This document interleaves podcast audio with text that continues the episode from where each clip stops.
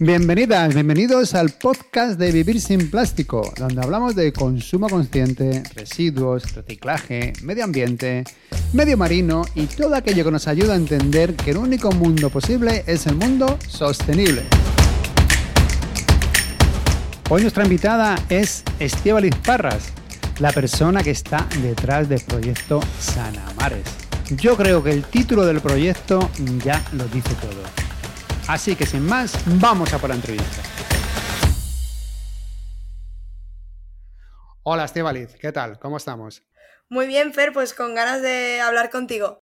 Lo primero, darte muchas gracias por aceptar mi invitación para este podcast. Me hace mucha ilusión que estés por aquí porque creo que tienen muchas cosas muy importantes que decir.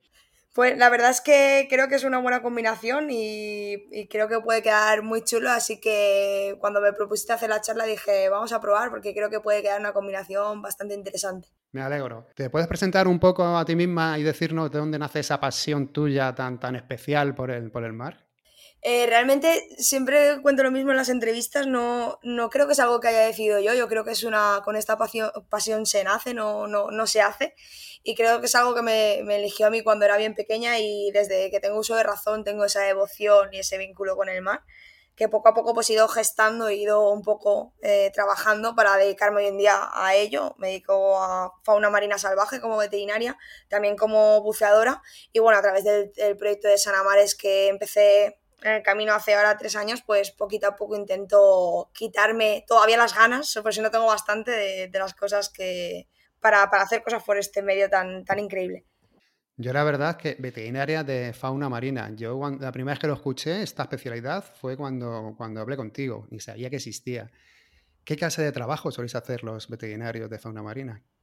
Pues fauna marina nos dedicamos a aquellos todos veterinarios que trabajan con algún animal acuático marino, como bien, como bien has dicho, pero hay diferentes ámbitos, ¿no? Puede ser a nivel de acuicultura, a nivel de acuario o a nivel de conservación, pues que son esos pequeños centros de rescate lo que hacemos es velar por la seguridad de los animales, eh, no solamente investigándolos o yendo al mar a, estudiarlos, sino también cuando algún animal sale herido con algún tipo de problema, pues poder darles asistencia, darles esa recuperación y poder reintroducirlo otra vez de nuevo en el mar, que es en el lugar donde, donde deben de estar. Qué trabajo más bonito, la verdad. ¿Nos puedes decir también cuándo, por qué y cómo, por así decirlo, nació tu proyecto Sanamares? Que también el nombre es precioso, ¿eh? Sanar el mar. Yo creo que a todo el mundo le encanta. ¿eh? Gracias. que la verdad es que quería un nombre que recogiera un poco todo lo que quería hacer y fue un poco lluvia de ideas. Siempre digo lo mismo, tuve un par de dudas a veces porque me sonaba Calamares y ahí tuve un poco de, de transición de si era el nombre adecuado o no, pero poco a poco me fue gustando y cada vez que, cada vez que lo escucho me gusta más, más, más y más y, y, recoge bastante lo que quiero hacer. Y el proyecto lo empecé un poco porque dedicarse al mundo marino salvaje, como bien hemos estado hablando, el tema de la conservación no es fácil, no tiene mucha aceptación, pero sí que es cierto que no es un trabajo eh, fácil de hacerse hueco, luego fácil de que sea remunerado, que también es muy complejo y esas ganas de querer hacer cosas y a veces no tener siempre la opción, pues fue en la que dije, voy a batirlo todo con los conocimientos que tengo, con las ganas que tengo, que creo que es lo más importante, y a ver qué sale. Empezamos poquito a poco y hoy en día, pues la verdad que bastante contenta de las cosas que, que hago y espero que de aquí que solo sea un escalón tras otro para arriba. Yo estoy convencido de que sí, que va a seguir todo el rato subiendo y subiendo. Gracias. Uno de los objetivos, como has dicho antes, es la divulgación. La verdad es que tenéis curro por hacer, ¿eh? Por eso, por eso, por eso yo creo que va a seguir subiendo. Ahora mismo yo creo que si salimos a la calle y les preguntamos a la gente que nos encontremos si les gusta el mar, yo creo que el 90% de las personas diría, Buah, a mí no es que me guste, es que me encanta. Pero después si a estas mismas personas, como decías tú antes, les preguntamos qué hacen por el mar, si hacen algo por, por, por conservarlo, ¿qué crees que nos dirían estas personas? La verdad es que cuando hago esa pregunta, es una pregunta que me gusta hacer mucho y coincido contigo que la divulgación nunca es suficiente, siempre tiene que ir a más, a más y más. Y cuanto más haces, más cuenta te das de la falta que hace. Yo creo que es algo que coincides y que a ti, a Patri, pasa exactamente lo mismo. Es decir, hemos empezado en esto, pero decía que había un problema, que la gente lo conocía y cada vez te das cuenta de lo poco que la gente sabe. Y es algo que cuando vamos voy a alguna formación o alguna charla, o sobre todo con gente que se dedica ya al mar, que todavía tiene más INRI, ¿no? O es un surfero, o un pescador, o cualquier persona que das una charla que ya tiene ese vínculo con el mar tan fuerte y le preguntas, vale, ¿a quién le gusta el mar? Todo el mundo levanta la mano y dices, ¿y qué haces tú por el mar? La gente no sabe contestar esa pregunta, se queda muchas veces bloqueado de ¿cómo que qué hago yo por el mar?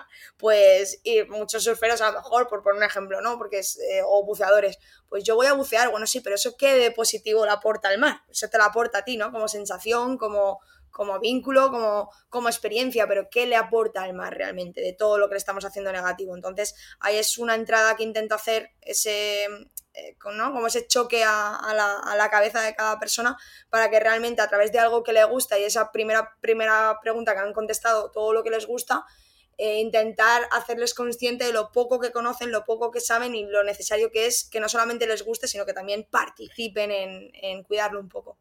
Hay una cosa muy sencilla, y, por ejemplo, y más habituales, eh, por ejemplo, recoger conchas en la playa. Eso yo creo que la mayoría de la gente no lo hace, lo hace por desconocimiento, no lo hace porque piense que está haciendo algo malo. ¿Por qué crees que, lo primero, por qué es importante dejar las conchas en la playa y por qué crees que la gente no lo sabe? Realmente yo creo que es algo que, claro, al ver un, un, animal, ¿no? Que ya ha muerto, que ha dejado allí su, su, esqueleto, realmente, pues pensamos que eso no tiene ningún tipo de función pero hasta cuando vamos al campo y cogemos una, piedra, yo porque no soy de montaña y no te puedo explicar el impacto que tiene, pero también lo tiene, ¿no? Entonces, todo lo que pertenece al medio natural es importante que quede allí, porque tiene una función, forma parte de un ciclo. En el caso de las conchas es muy atractivo ver una concha, son preciosas, son muy bonitas y dan ganas de llevárselas realmente. Yo he sido la primera que de pequeña cuando no lo he sabido, he cogido conchas y conchas y las he tenido en mi casa. Entonces, cuanto más te gusta el mar, más cosas quieres tener del mar en tu casa para tenerlas, para apreciarlas.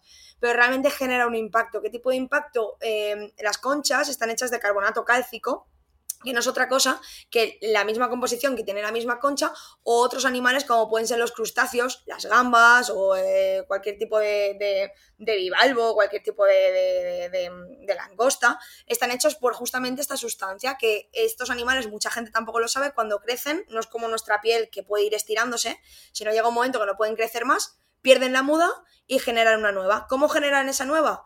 Pues justamente del carbonato cálcico que hay disuelto en el mar. ¿Y quién ha disuelto ese carbonato cálcico? Pues animales que previamente han muerto y que han formado parte de ese ciclo. Entonces, si nosotros cogemos esas conchas, aparte de la expoliación que hacemos para consumo, que ya se sobreentiende, y además sabiendo o metiéndole todavía como si no tenemos suficiente, que el cambio climático también interfiere negativamente en ese ciclo, pues claro, lo que nos damos cuenta y muchos estudios ya están viendo es que algo tan sencillo como coger una concha multiplicado por toda la gente que somos, es todo lo mismo que el que dice, solo es un papel, solo es una concha, ¿no? Pues ese plástico del suelo, que solamente es uno, o esa concha, que solamente es una la que coges, multiplicado por todo lo que somos, tiene un impacto tan grande que se está viendo que hay poblaciones ya de algunas especies que se están mermando o la calidad de su, de su esqueleto está disminuyendo drásticamente y realmente pues esto es algo que la gente desconoce y cuando la gente se lo cuenta se abre los ojos y muchos eh, te dicen, no voy a volver a coger ninguna y voy a devolver las que tengo. Y bueno, simplemente ser consciente ya es un gran paso para, para un pequeño cambio y, apreciarlas donde están en la playa, que es donde, donde se tienen que quedar. La verdad es que sí. 20 años atrás yo no tenía ni idea. Yo también cogía muchísimas conchas. Es lo normal, es lo normal. Yo siempre digo a la gente que no se asuste porque también a veces cuando das las charlas, mucha gente, eh, creo que te ha pasado también, que se siente mal, pues se siente mal por lo que tú le estás explicando, pero no lo sabes, ojalá todos naciéramos aprendidos, ¿no? Pero yo creo que forma parte de, de, la vida, ¿no? El ir aprendiendo cosas y cosas que no tienes por qué saber y bueno, esa es la parte de divulgación nuestra es justamente pues hacerles llegar a entender y a, llegar, a hacerles eh, comprender la problemática que hay. Otra cosa que ya la gente, por suerte, se va concienciando poco a poco es el tema de utilizar la arena como cenicero. Yo, a mí me gusta fijarme, o no sé si, no sé por qué, pero cuando veo a la gente fumando en la playa, digo, a ver qué hace con la colilla. Y es verdad que últimamente he visto, digo, oye, pues la gente últimamente está mejorando, se la está llevando y tal, no sé qué, pero aún así, aún así queda, queda por mejorar. ¿Esto crees que ha sido también por desconocimiento o ha sido por, por despreocupación? ¿A, qué se debe? Una mezcla de las dos cosas. Creo que el, tema de tirar la colilla al suelo, incluso en la, en la, misma playa, ¿no? Es muy inconsciente. Creo que es eh, uno de los peores hábitos para quitar a la gente eh, es este, o sea, un gesto tan sencillo como tirar la colilla, muchas veces la gente lo ha instaurado o normalizado tanto que el tirar la colilla no, no saben lo que están haciendo. De hecho, hay gente que, que, es muy fuerte porque va a la playa porque ha tenido un mal día, se fuma un cigarro porque ha tenido un mal día, necesita esa desconexión y luego le dejas esa colilla que tú dices, pero, pero si has venido porque necesitabas algo positivo, la, la playa te lo ha aportado y tú se lo devuelves así, ¿no? Entonces ya ahí empiezan a cambiar el chip, pero yo creo que es porque está muy normalizado y poco a poco sí que es verdad que yo sí que he visto un pequeño cambio de de, que la gente ya vas viendo que va con sus teniceros, que vas viendo que aparte la colilla, que, va teniendo otro tipo de, reacción, ¿no? O de hábitos. Pero queda mucho por hacer y bueno, y sigues viendo a la gente que para en el semáforo, coge el cenicero que lleva en el coche y lo vuelca directamente. Entonces, hay de todo y sigue habiendo de todo, pero yo creo que sí que se está generando un cambio muy lento, pero bueno, ya es el principio de la punta del iceberg que yo creo que al final conseguiremos de alguna forma o debemos de conseguir unificar entre todos. Sí, yo creo que lo, que lo conseguiremos. Todavía queda, sobre todo dices en las ciudades, que la gente las tiene en el suelo, que muchas veces no piensan que dices, joder, que a lo mejor, aunque estés en la meseta, kilómetros de la, de la playa, pero a lo mejor con las lluvias se las llevan las aguas residuales, van a acabar en un río, es que pueden llegar hasta el mar y eso no somos muy conscientes. Pero bueno, como dices tú, poco a poco lo conseguiremos. Y si alguno que nos escucha fuma.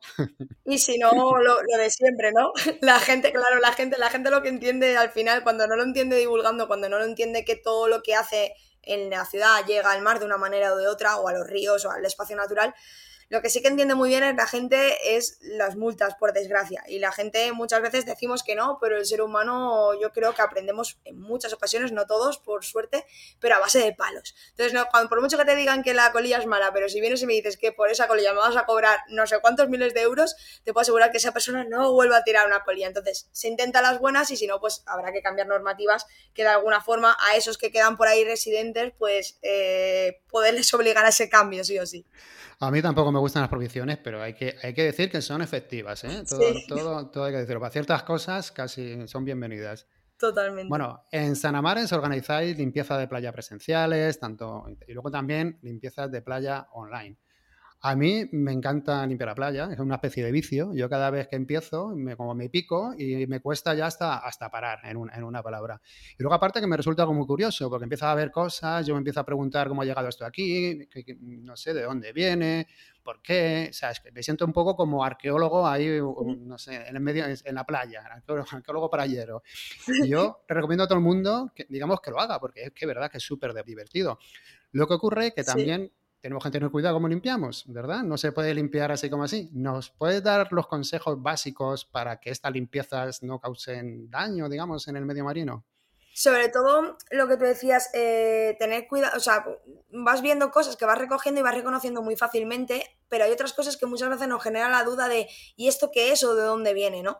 Algunas cosas que sí que tenemos claras que son plástico o que son cualquier otro tipo de residuo, que no tienen por qué ser plástico, hay vidrio, hay metales, pero hay otros que no tenemos tan claro. Entonces yo siempre digo que como norma general lo primero es que ante la duda, si tenemos la menor duda, no lo cogemos, porque hay cosas que pertenecen al medio natural, no lo sabemos reconocer como tal, como pueden ser los huevos de tiburón, los huevos de raya, eh, puestas de otros animales, o inclusive muchas veces las mismos hidrozoos o restos de medusa cuando se secan parecen plástico, y la gente muchas veces los retira. Esto produce un impacto fatal, o incluso en dunas, que la gente le gusta ponerse mucho en las dunas, hay fauna autóctona, animales y plantas que viven solamente allí y que además tienen, pues, por ejemplo, hay eh, aves que solamente ponen huevos eh, ciertos momentos del año en esas, únicamente en esas zonas, y que de ver simplemente las personas eh, abandonan los huevos y se pierde toda una puesta de nido, ¿no? Entonces, estas cosas es tan fácil como ir limpiando siempre, intentando ir por lo más cerca de la orilla posible o a mitad de, pero no acercarse a esa zona de dunas,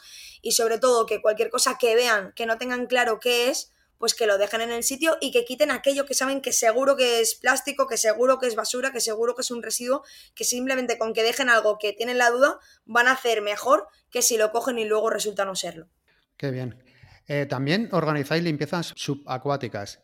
¿Qué clase de residuos os encontráis en esas limpiezas? ¿Son más o menos lo mismo que encuentras en la playa? ¿Son diferentes? Realmente sí que encuentras mucha, o sea, parecen mucho los que encuentras en la playa, pero sí que es cierto que hay otros tipos de residuos. Primero encuentras mucha cantidad, no es tan conocido porque evidentemente está sumergido, entonces como no está sumergido no se ve, entonces parece que no esté, pero justamente el Mediterráneo, el pobre, lo tenemos ya en las últimas. Y el tipo de residuo que aparece, lo primero es que ves dos cosas. Una, que muchas veces hay muchos animales y plantas o algas que se adhieren ya a esos residuos, entonces claro, ya quitarlo se complica porque estoy haciéndolo mejor quitándolo o no, ahí se te complica por una parte.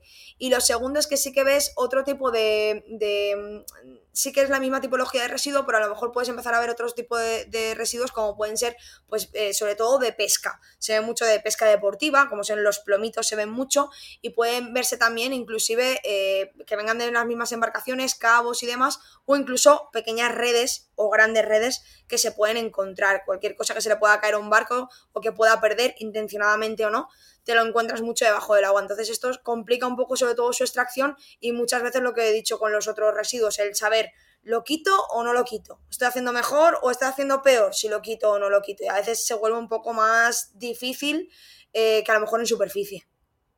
Sí, sí, es que es triste que al final algunos residuos mm, se, fundan con el hábitat, por así decirlo, y que sea mejor dejarlos que, que eliminarlos, aunque sepas que son plásticos. ¿Cuáles han sido las cosas más raras que os habéis encontrado?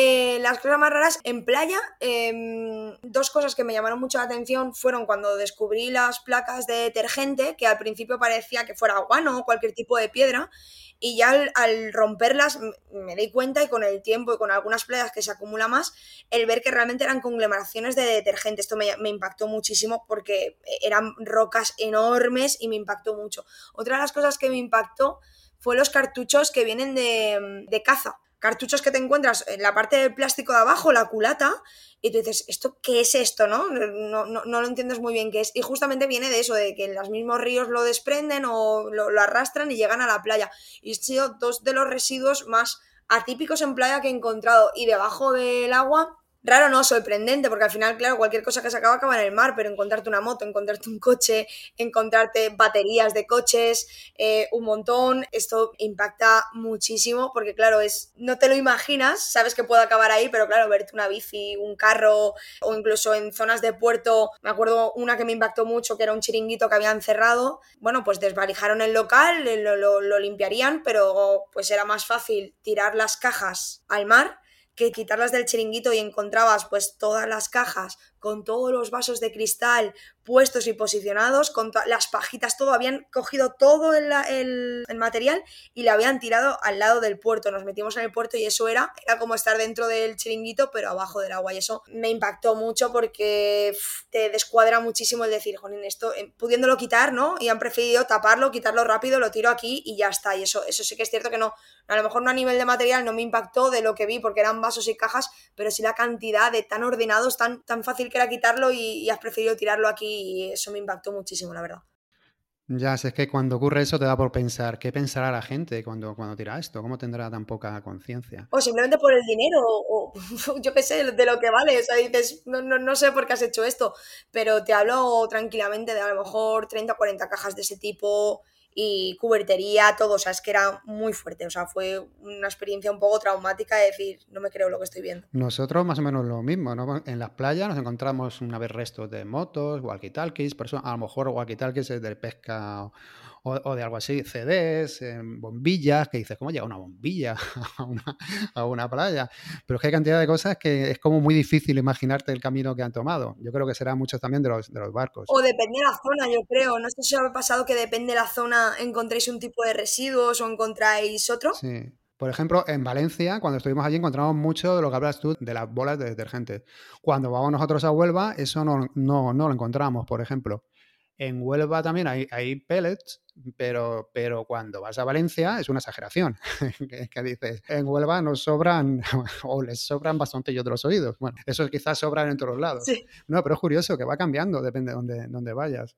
Dependiendo de la zona, en el norte, por ejemplo, yo veo mucha cantidad de, de sedales, a lo mejor las playas están más limpias porque al Atlántico siempre te parece que está más limpio, pero simplemente porque tiene más fuerza el océano y ya está. Hmm. Y en el sur me hizo mucha gracia en la parte de Cádiz, Tarifa, enfrente del estrecho, a ver, gracia en el sentido de decir, bueno, se nota la problemática en todos los sentidos, ¿no? Y se veían pues chalecos salvavidas, restos de, de lo que eran fardos, o sea, tú dices, entiendes un poco, otras ropa de gente migrante que cruza el estrecho a nado y se cambian allí, hmm. te impacta un poco de decir, ostras, es que es lo que tú dices, eres investigador por un día de la playa y no solamente sabes lo que se ha hecho en esa playa a nivel de qué residuos llegan, sino incluso qué acciones se llevan más, a lo mejor de pesca, a lo mejor pues de migración y otro tipo de cosas que dices, Jonín, y la playa, leer la playa te da mucha información del sitio y de lo, que, de lo que pasa en la zona. Eso en Huelva también se ve por, por desgracia. Luego a, lo mejor ves comida así como la última vez que vimos, como eh, frutos secos, cosas así como muy nutritivas, por, eso, y se ve que metes tu ropa y, en bidones y que sabes de qué ha sido. Y otras veces también muchos bidones que por lo visto es por la droga, ¿no? Que van con lanchas muy rápidas y entonces mientras descargan con los bidones les empiezan a, rellenar el depósito para que se vayan de nuevo. Y de lo mejor hay 10, 12 bidones ahí en unos metros que dices, ¿cómo es posible esto? Eso, aparte de, son peligrosos el, tema de los bidones porque muchas veces a mí también me habían contado que venían de eso cuando están sin nada y mucha gente lo que hace es que cuando los ve los intenta coger y hay que tener cuidado con esto por, porque justamente también se utiliza en pesca ilegal y se utilizan como seña. Luego cuando vas a coger el bidón, incluso nadando incluso o si vas desde embarcación, cuando los levantas te encuentras una hilera de sedales que se pone allí como seña para hacer la muesca. Entonces, claro, es un peligro, porque eso te lo encuentras y si es solo el bidón, que viene, que, es anecdótico de dónde viene, ¿no? Justamente para esas lanchas, pero como te encuentres el de pesca ilegal, te puedes complicar el, ir nadando, el cogerlo y te puedes ver eh, rodeado de repente de cientos de sedales a tu alrededor. O sea que impactante, por lo menos. Una preguntilla, es mm, distinta. ¿Soléis hacer inventarios de, lo que encontráis? A mí, me cuesta mucho. A veces sí y otras veces no. ¿Por qué? Porque también depende. Si la gente que va, a echar un cable, si viene alguien conmigo que se lo podemos abordar, lo hacemos porque evidentemente todos esos datos son de gran interés y toda esa traducción de la playa luego se puede llevar a una legislación o se puede llevar a algún tipo de normativa, sí. Pero hay otras veces que lo que quiero es que realmente quiero que la gente se quede con el mensaje y se quede con la acción. Y realmente para recoger datos que no, que no van a ser verídicos, que van a ser un poco apuntar por apuntar, porque la gente al final se agobia, muchas veces no lo hago. De hecho, hay veces que lo hago hasta modo como juego, como calentamiento antes de entrar al agua si hay cualquier tipo de actividad o si vamos a hacer surf o algo, decir, vale, como calentamiento en grupos de dos, a ver quién, quién recoge más cosas y a cada residuo le pongo una puntuación y la gente se lo pasa bien justamente buscando residuos que valen más puntos, que valen menos puntos y yo creo que con cada público tenemos que cambiar la, metodología de acercarnos. Sí, es que para mí, por ejemplo, tomarme la cosa como un juego, vamos, yo me lo, paso genial. Eso, Me, pico con el que esté. Me, para esas cosas, no por ganar ni, ni, tener ganas de ganar ni nada, pero vamos, que te haces como, como un poco niño pequeño. Sí, te incentiva. ¿Qué te va a decir? Yo lo que, dudo muchas veces cuando vas a la playa y ves la limpieza de los ayuntamientos, que a lo mejor van con tractores y te llevan la típica máquina que filtra la, la playa, yo sé que lo están haciendo a lo mejor en la zona donde está la gente, pero eso es realmente, o sea, ¿no sería mejor hacerlo manualmente? ¿Tiene algún peligro eso para el medio? depende, hay playas que poco a poco sí que estás viendo de que empiezan ya a asesorarse acerca de qué metodología de limpieza es mejor, porque no es efectiva realmente, además en muchas zonas están quitando hasta muchas veces mm, no quitan cosas de la misma playa que no hay que quitar o no lo hacen de manera efectiva. Entonces, yo creo que como hemos dicho, y creo que cualquiera que hemos hecho algún tipo de limpieza nos hemos dado cuenta en diferentes playas de que cada playa es un mundo y que cada playa tiene un tipo de residuos, yo creo que habría que adecuar ese sistema de limpieza a cada playa. Cada playa va a tener un sistema de limpieza y sobre todo formar a la gente que va a limpiar esa playa. Darle unas connotaciones, darle unos consejos, unas recomendaciones, porque si adecuas el, sistema de limpieza a esa playa, a las necesidades que tiene, bien sea residuos grandes, pequeños o incluso como si tiene que ser manual, y además formas a la gente que de normal no, suele estar formada de lo que va a encontrar o de las problemáticas que puede percibir, que van a ser los ojos del mar, pues yo creo que ahí estaríamos abordando varias cosas a la vez y seguramente hasta reduciríamos costes y los ayuntamientos serían los primeros que se verían beneficiados. Entonces creo que queda un poco por hacer, pero lo mismo que hemos hablado antes también estoy viendo como un cambio y que poco a poco los mismos ayuntamientos son los que piden esas mejoras y los que están interesados en, en justamente en tener esos espacios más limpios porque les interesa, si no el turismo no va a querer ir a una playa sucia sea, ya no por sentido común, que debería ser lo principal, sino ya porque si no el turismo no va a querer venir a esa playa y justamente vivimos del turismo, y, pero un turismo responsable es importante. Y con las algas ocurre lo mismo yo creo que con las conchas. No habría que quitarlas, ¿no? Aunque también eche un poco al turismo a veces. Eso es totalmente cierto. Además, hay dos vertientes porque por una parte hay plantas, como es el caso de la posición oceánica, que no hay que retirarlo porque hacen de barrera natural y tienen su función en la playa. Y luego hay otras algas que aparte que también tienen esa misma función, pero luego hablamos de otras especies que pueden ser malas. Es decir, pongo un ejemplo. En las playas del sur, que poco a poco va a llegar a Mar Menor y parece que la trayectoria es que nos llega a todo el Mediterráneo, hay un alga que es de origen asiático, vino por las aguas del Astre. Las aguas del Astre se utilizan en los barcos para regular la flotabilidad y cuando llegan al sitio o tienen que regularla, pues sueltan el agua que a lo mejor han cogido en el sitio inicial. Pues eh, así es una entrada fácil de, especies invasoras, especies alóctonas que decimos que no son de aquí. Y estas especies compiten. ¿Qué pasa? Que mucha gente lo que hace es que un pico exponencial de que estas algas crezcan y la gente muchas veces tendemos a actuar por nuestra cuenta. Esto es algo que pasa mucho y tampoco hay que hacer. Hay especies que sí que hay que retirar, pero lo tiene que retirar quien sabe retirarlo. Porque hay especies que tú quieres quitarlo pensando que lo vas a quitar y ya lo estás quitando, lo estás limpiando, y lo que haces es multiplicar la reproducción. Entonces, sea porque es bueno o sea porque es malo, lo que nos encontremos, no tenemos que tomar la voz cantante de ser nosotros y tomar la justicia por nuestra mano, sino simplemente saberlo, ser conscientes y no hacerlo ni para bien ni para mal, porque seguramente lo estemos estropeando más de lo que ya puede estar. Entonces eso es muy importante para la gente que ante la duda o ante la más mínima información que no quieran tocar porque cualquier cosa que hagamos se multiplica mucho y complicamos más la situación. Cambiando ahora más al centrarnos en el plástico. ¿Cuáles crees que son los animales marinos más afectados por la contaminación de plásticos? Eh, ya sé que, son todos, yo creo, pero si tuviésemos que elegir los que más afectados están, las especies que más afectados están. Yo diría que realmente es lo que tú dices, que son todos, porque el plástico, como bien sabes, pues se va reduciendo a esos microplásticos que se ha visto que hasta el mismo plancton esos organismos que son microscópicos, ya se ha visto plástico en su interior y eso es la cadena de la cadena trófica, entonces pues ya te multiplica todo, ¿no? Pero realmente sí que es cierto que hay animales que se pueden apreciar que tienen un impacto mayor o por, lo menos nosotros lo podemos detectar.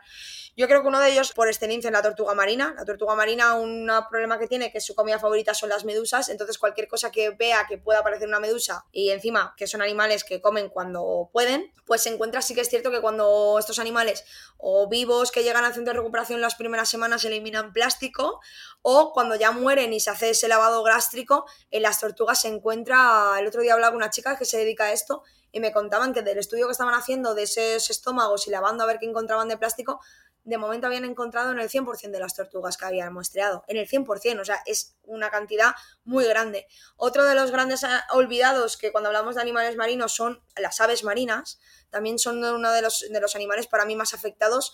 Eh, de las aves marinas que se muestran, casi más del 90% tienen plástico en su interior.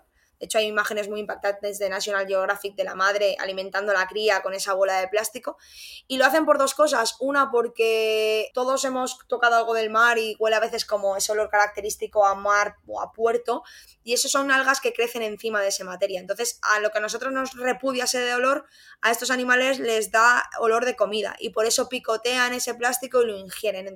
Y por poner uno más, porque diría todos, ¿no? Pero por poner uno más, yo creo que peces en general, los, peces, los pequeños peces, sobre todo peces cercanos a la orilla en verano, sí que es verdad que picotean muchísimas veces y después de lo que más me dedico pues con tema de, animales he estado en diferentes sectores y en todos he encontrado que los peces eh, ingieren mucho plástico. Cualquier cosa que ven que les llama la atención o que pueden ser comida o no, lo picotean. Entonces yo creo que peces sería los peces cercanos a costa, por así decirlo, y diferencia del resto. Me quedaría con esos tres, aunque como hemos dicho, no creo que se sabe por desgracia ninguno.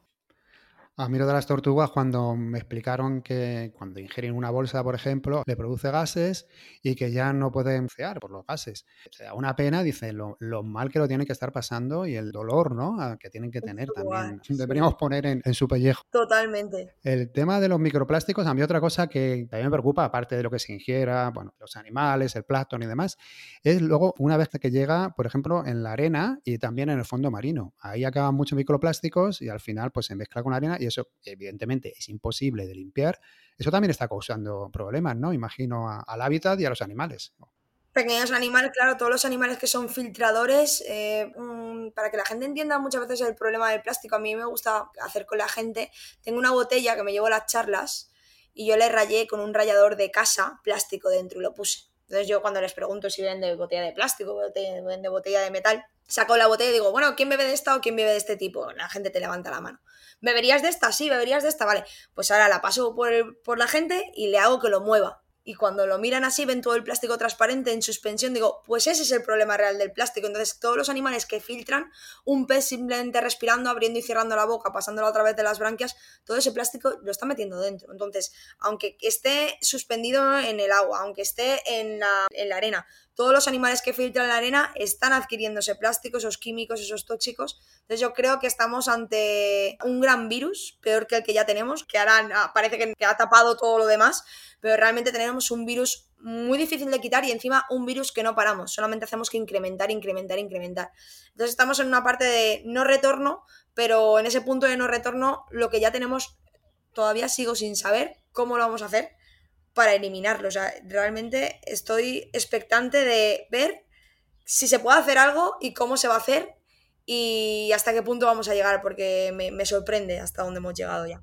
Sí, el tema de los microplásticos, la verdad es que si te metes un poco en ellos, porque dices que están en todos lados, en el aire, en el agua, en Antártida, en donde miremos los hay. Es un tema que la verdad es que más tarde o más temprano vamos a tener que considerar como humanos, como especie humana, porque si no va a ser imposible para, bueno, estaba cotillando hoy un poco para, porque no estaba seguro y he visto que solamente el 1,5% de los océanos del mundo se consideran áreas marinas protegidas. En Europa creo que tenemos un 4% y en España un 12%, que, me ha sorprendido. Pero por más que he investigado, no sé lo que significa que estos espacios estén protegidos. ¿Que, eh, ¿Se puede pescar, por ejemplo, en esa zona? ¿No se puede pescar? Hay algunas zonas que están eh, protegidas de, sí que están protegidas y que no se puede permitir la pesca, otras que se permiten en ciertas épocas del año y otras directamente en las que no. Pero mm, las áreas marinas protegidas realmente pues todavía creo que estamos en una parte muy inicial, creo que queda mucho por hacer. Eh, no tenemos ni el 5% del, del, océano protegido y queremos llegar en los objetivos de los ODS, ¿no? Nos fijan en ese objetivo de llegar al 30% y tú dices, no estamos ni en el 5%, ¿no? Entonces, yo creo que es algo también tenemos que visibilizar más de dónde queremos llegar en lo que tenemos, para que la gente entienda ese, lo que queremos abarcar. Y con el tema de las áreas marinas protegidas, yo creo que queda mucho por hacer. Esto es un poco pues como las banderas azules, ¿no? De la playa, o sea, queda muy bien evidentemente genera un cambio porque la gente quiere ese reconocimiento, evidentemente tiene un impacto positivo al tener esa área marina protegida, pero tiene que ser más contundente, porque si no, el decir que es un área protegida en la que dejo hacer cosas o a veces sí o a veces no, o depende a quién, realmente eso no es estar protegido, eso es estar semi protegido o simplemente tener la marca de que está protegido. Entonces creo que hay zonas en las que sí que se hace una reserva muy fuerte y está muy estructurado, muy bien definido, pero hay otras zonas en las que es más el decir que lo hay que que lo esté. Entonces yo creo que es algo que tenemos que mejorar, ¿no? Y sobre todo que lo vigilen, porque muchas veces tenemos esas áreas, pero no tenemos que lo vigilen. Entonces no tiene sentido, ¿no? El, tener eh, eh, una zona que, que, no se puede ejercer algo y que no tengamos a alguien que vea y que vele porque eso no se haga. Eso yo creo que es lo que pasa en las Islas Galápagos. Esta semana y el año pasado también escuché que los barcos de pesca llegan y se ponen justo en el límite de las aguas de las Islas Galápagos. ¿Por qué? Porque ahí deben de tener una protección más alta, evidentemente hay más peces, hay más vida marina y están esperando pues a que, claro, en el límite. Y luego también decían que, claro, que eso, pues como dices tú, no se puede vigilar un espacio tan grande, es imposible. Esto es que yo creo que es muy difícil de controlar. ¿Tú ves alguna forma de que se puedan controlar estas cosas? A ver, es muy complejo hay zonas en las que directamente es un caos, o sea, nos quejamos de aquí, pero hay otras zonas que realmente hay problemas mucho mayores y esto queda en un último lugar. Pero creo que sí que es trabajarlo y sobre todo concienciar, igual que los pescadores al principio era un gremio muy difícil de trabajar, hoy en día hay llevo años trabajando, colaborando con pescadores y he visto un cambio abismal de no querer colaborar contigo, de ser, pues, pues ser un grupo, un gremio más cerrado, a ver que ahora ellos mismos ven un problema, ven que hay un problema, ven que cogen más plástico que peces. Entonces, realmente yo creo que la gente está empezando a concienciar y creo que primero es lo que vengo a decir siempre, que la divulgación debe ser nuestra herramienta fundamental, hacer a la gente consciente de ese problema no atacarle, porque muchas veces atacamos al que tenemos delante y así no conseguimos hacerlo de los nuestros, ¿no? Entonces tenemos que coger a, la gente, concienciarla, intentar ser más contundentes con la normativa y luego, evidentemente, pues a lo mejor no ese control, pero poco a poco sí que conseguimos que la gente mejore un poco y sobre todo aquí en zonas en las que sí que podríamos hacer una vigilancia un poco más extensa o simplemente a lo mejor premiar a la gente porque lo haga bien, también es una buena herramienta. En vez de castigo, que no, a mí no me gustan las prohibiciones, lo que hablábamos, pero a lo mejor sí premiar. Hmm. Premiar porque traigan plástico que encuentran a costa, cada cuando lo encuentren, o no sé, otro tipo de aliciente que la gente vea lo que gana haciéndolo bien, ¿no? Y yo creo que es otra manera de trabajar con la gente y que poco a poco estamos instaurando y parece que funciona bastante bien. Pues me alegra mucho eso de escuchar que los pescadores poco a poco se van concienciando, porque muchas veces yo creo que también el problema que hay es que en muchas de las zonas o donde trabajan, o los pueblos donde están, o las ciudades, tampoco hay una oferta de trabajo muy buena, o sea que o, bien pescan o no tienen otra alternativa. Y luego encima, como yo creo que trabajan, o muchos de ellos trabajan como a comisión, depende, depende de los pescados, cobran, pues claro, el cortoplacismo muchas veces les puede, pero vamos, ¿qué es eso? Que yo creo que la concienciación en ese gremio es, es fundamental fundamental. Viene, yo creo que el problema de la pesca muchas veces es, primero, empatizar con ellos, porque no es un trabajo fácil. O sea, yo lo puedo trabajar con ellos, me parece trabajo muy duro y muy sacrificado. Encima lo que tú dices que no, no cobran bien, o sea, todo lo que se saca es ellos se llevan bien poco de lo que realmente se saca. Con la agricultura pasa igual, pero esto es algo que conocemos. Yo creo que hay que darles esa información y esos medios. Si les damos los medios y les damos la información, ¿quién quiere hacerlo mal cuando tiene la opción de hacerlo bien y tiene los medios para hacerlo bien, no? Pero claro, para eso hay que molestarse en darles esa información y darles esos recursos. Y entonces pocos serán los que no quieran cambiar, serán más los que sí que quieran porque verán que pescan más, que pescan mejor y no pescar más en cuanto a cantidad, sino a lo mejor hacerlo mejor, consiguen animales de mayor envergadura, que respeten ese ciclo, que respeten esos tamaños mínimos y que consigan llegar a una calidad de vida mucho mejor ellos del océano. Entonces yo creo que es la línea de trabajo que tenemos que llevar con, ellos. Allí leí un artículo en un periódico inglés que hablaba de renaturalizar los mares. Esto más o menos, por lo que entendí, significa, pues como por ejemplo en tierra adentro, pues si tú tienes una zona que está mal, pues plantas árboles autóctonos, plantas, eh, llevas especies autóctonas y a lo mejor en unos años, pues aquello cobra vida. Y están hablando de hacer lo mismo en el océano.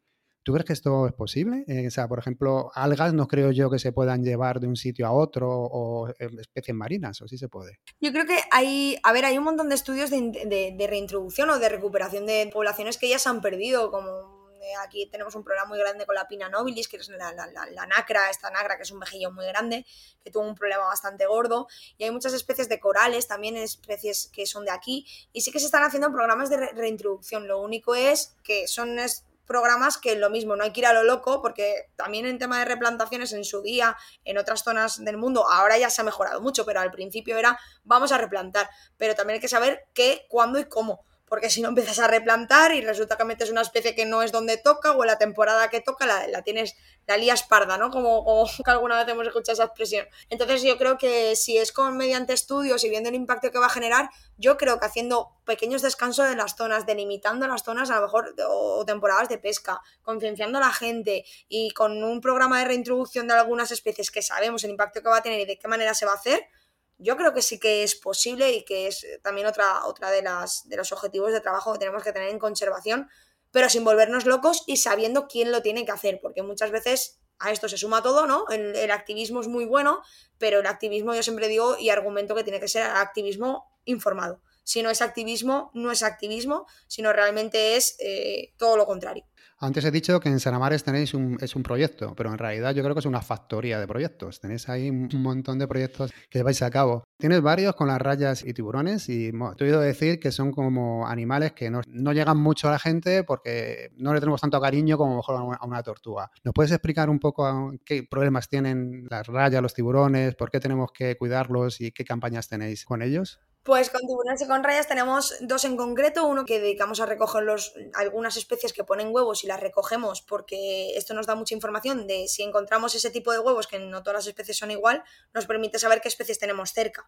Y también comparar el tamaño con esos huevos de otro, del Atlántico, por ejemplo, que suelen ser mucho más grandes. Ese es uno. Y luego otro que tenemos es en Andalucía, en concreto en este hecho de Gibraltar, tenemos uno que trabajamos tanto a nivel de centros de buceo como de colegios, como con los mismos pescadores ¿Por qué? Porque estos animales están muy amenazados, eh, no solamente por interacción pesquera, que no es adrede, pero evidentemente genera un impacto. Son animales que tardan mucho en reproducirse y nosotros los esquilmamos más rápido, lo que da tiempo a que se reproduzcan. En el caso de los tiburones son como los jefes del mar, de alguna manera, pues los animales que están enfermos, los animales que realmente pues, no son compatibles con la vida, ellos se encargan de eliminarlos, por lo tanto hacen que el, que el mar esté sano justamente al ser esos jefes o estar encima de la cadena trófica, lo que hacen es que todos los contaminantes que tiramos al mar y todo lo que se va almacenando en el mar, como ellos se van comiendo a esa cadena, pues son los que más lo, lo, asemejan, ¿no? Entonces, claro, si miramos desde todos los puntos de amenazas que tienen, además de que en España está prohibido el finning, que es arrancar la, cortar la aleta para tirar el tiburón para esa famosa sopa de tiburón que se come en Asia, que ni es afrodisíaca ni tiene todas las propiedades que se venden. Matamos más de 100 millones de tiburones al año que sepamos que son tiburones. Luego están las rayas que también les pasa y luego se sabe que estos números se pueden multiplicar hasta por 4. Entonces, claro, estamos hablando que matamos más de 400 millones de tiburones al año, solamente con el finning, más todo el resto de interacciones, más el tema de redes fantasma, más el tema de contaminantes que almacenan. Y claro, son tanta cantidad de problemas y están tan poco reconocidos los pobres que la gente le dice tiburón y no pone la misma cara que cuando dices tortuga, que evidentemente acercar esto a la población, eh, no solamente las problemáticas, sino lo importantes que son para nuestros mares estos animales, eh, me parece fundamental para poder hacer una buena conservación del mar. Sí, luego aparte, ha dicho que está prohibido el finning, ¿no? Pero sigue ocurriendo, me parece, ilegalmente, ¿no? En España y en Europa. De manera ilegal sigue pasando en España y de manera ilegal en otras zonas de Europa y también de, manera legal en otras zonas de todavía no ha sido prohibido esta práctica. Entonces, bueno, queda mucho por hacer. Ahora está habiendo campañas bastante fuertes de campaña de stop finning, que también colaboramos con los compañeros. Y yo creo que sí que al final conseguiremos endurecer esta normativa porque de hace un año aquí se han hecho bastante campañas cada vez más con tiburones y que es cierto que se les empieza a escuchar un poquito más la voz y espero que sea un poco el ápice, ¿no? Que sean no solamente los tiburones y las rayas, sino todos los animales que vienen detrás, ¿no? Que también empezamos a hablar de algas, pepinos de mar, que también hacemos cosas con pepinos de mar, otros animales que no, a lo mejor no son tan bonitos y pasan más desapercibidos, pero con lo mismo que las conchas, ¿no? Que también es importante cuidarlas. Justamente son la base, entonces si la base no la cuidamos, todo lo que esté por arriba, esa ballena que tanto nos gusta, pues no la vamos a poder cuidar si no cuidamos lo de abajo, ¿no? Entonces al final que la gente tenga ese, ese sentido de cuidado a nivel general, ¿no? De todo, lo que está arriba, abajo, lo más bonito y lo más feo. Todos son bonitos. Sí, para mí todos son bonitos, pero claro, entiendo que la gente, para la gente no. ¿Qué te iba a decir? ¿Y con la pesca accidental hay alguna, alguna solución? Se pueden cambiar sistemas de pesca, se pueden cambiar sistemas de pesca por menos que sean que, te que tengan un impacto menos negativo, se puede hacer, pero eso claro, aparte de concienciar a los pescadores, hay que hacerlo a través de administración, a través de subvenciones, a través de gente que le dé esas herramientas, como he dicho, esas divulgación. Nosotros tenemos una función importante y hacemos muchas campañas de divulgación y muchos proyectos que colaboramos con esos pescadores, pero también desde el lado y también desde abajo se puede pedir incluso un consumo responsable de voy a comer peces que tengan esa talla mínima, o sea, también tenemos una responsabilidad como consumidores, aquellos que consuman, no todo el mundo consume pescado, pero se va a seguir consumiendo, entonces si el que siga consumiendo, que lo haga de manera responsable, es decir, como diferentes niveles, ¿no? Por una parte los de abajo, por otra parte los de al lado, que sería la función que hacemos nosotros como divulgación, pero por arriba también hace falta que cambien cosas para que les den esas herramientas, porque si no, evidentemente, ese pescador no es que no quiera seguir haciéndolo mal, sino si no le das las herramientas para cambiar de profesión o cambiar de sistema de pesca, no lo puede hacer de la noche a la mañana. Entonces, creo que es responsabilidad de todos, del pescador estar informado, el que está debajo, del que está abajo, al lado y el que está arriba. Vale, ya por ir resumiendo un poco. ¿Nos podría resumir tres acciones importantes que todos podemos hacer y que podrían suponer un cambio en, el, en el, nuestros mares? Lo primero, mm, voy a hacer, intentar ser breve. Lo de las colillas, evidentemente sí, el que sea fumador y por favor que esté escuchando, que cambie el gesto de tirar la colilla al suelo y tirar al suelo y si quieres písala, apágala, pero luego guárdatela guárdatela y si va contigo antes de fumártela, pues va contigo después de fumártela. Esto tiene que ser así. Esa una, evidentemente, la botella reutilizable parece que no, pero es que la gente que, puede hacer hasta apuestas de lo que la cantidad de agua que deja de reducir de botellas de plástico por solamente llevar una botella reutilizable, la bolsa de tela me parece magnífica. O sea, hay muchas cosas mucho más grandes que se pueden hacer. Esto en cuanto a reducción de consumo y en cuanto a buenas prácticas en el mar, Conchas prohibido, por favor, no se puede hacer eso. Una buena crema solar, un protector solar que sea respetuoso, que nunca hablamos de él y parece que no, pero tiene un impacto muy negativo. Y por favor, dejar los animales donde están. Si vamos a un espacio natural, igual que a nosotros no nos gusta, ni, ni viene el vecino de arriba porque le moleste que no estemos en casa y nos saca de casa y porque no le gusta, pues nosotros si vamos a la casa de esos animales, como puede ser el mar o el campo, Pues si hay una medusa, pues hay una medusa, vive allí, nos tenemos que adaptar y no sacamos el pez y lo metemos en un cubito con agua porque todo esto lo único que hacemos muchas veces es que esos animales se mueran. Entonces, seamos simplemente espectadores, vayamos a la playa a disfrutar, a ver ese espacio natural y a intentar convivir con los organismos que allí estén, vivos y muertos también. Entonces yo creo que siendo, empatizando un poco y, poniéndote en la concha, poniéndote en el caparazón de esa tortuga, yo creo que la respuesta de lo que tenemos que hacer y lo que no tenemos que hacer es muy fácil. Lo que pasa que a veces preguntándonos o poniéndonos en su situación no, no nos gusta tanto. Entonces yo creo que vamos a ser un poco más animales, que son un buen ejemplo, y no el ser humano. Y siendo un poco más animales yo creo que conseguiremos ser mejores personas. Mira, me, me encanta esa reflexión.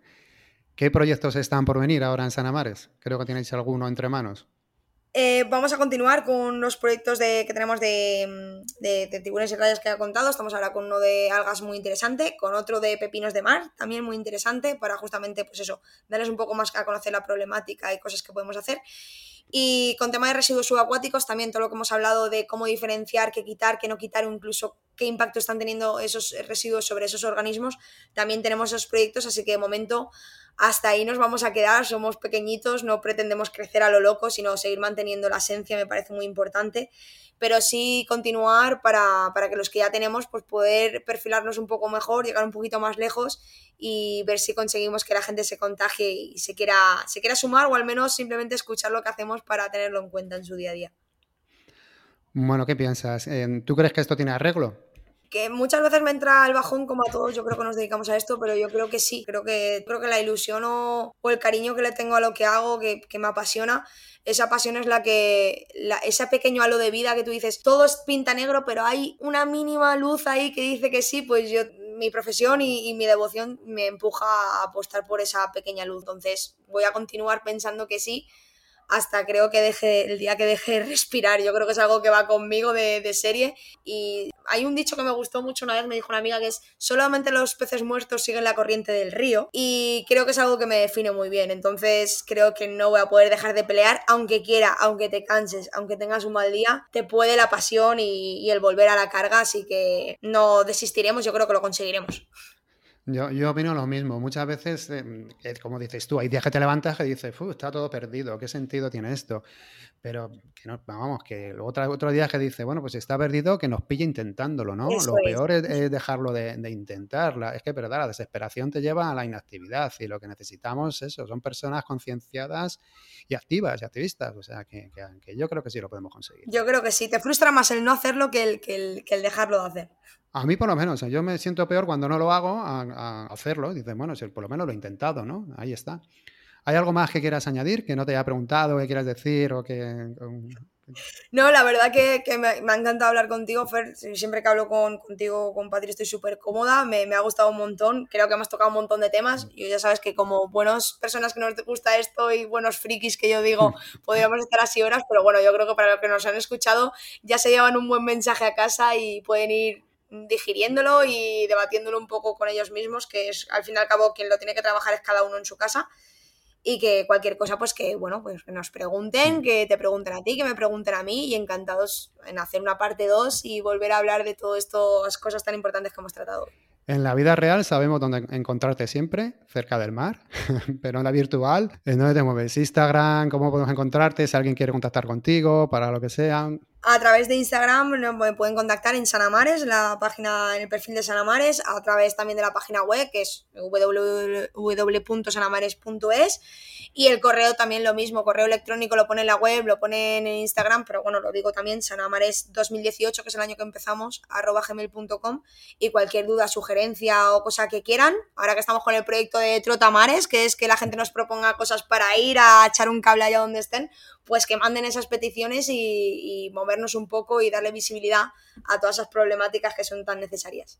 Pues muchísimas gracias, Estivalis, por tu tiempo. Encantada de, de hablar contigo. Gracias a ti, Fer. Muchísimas gracias.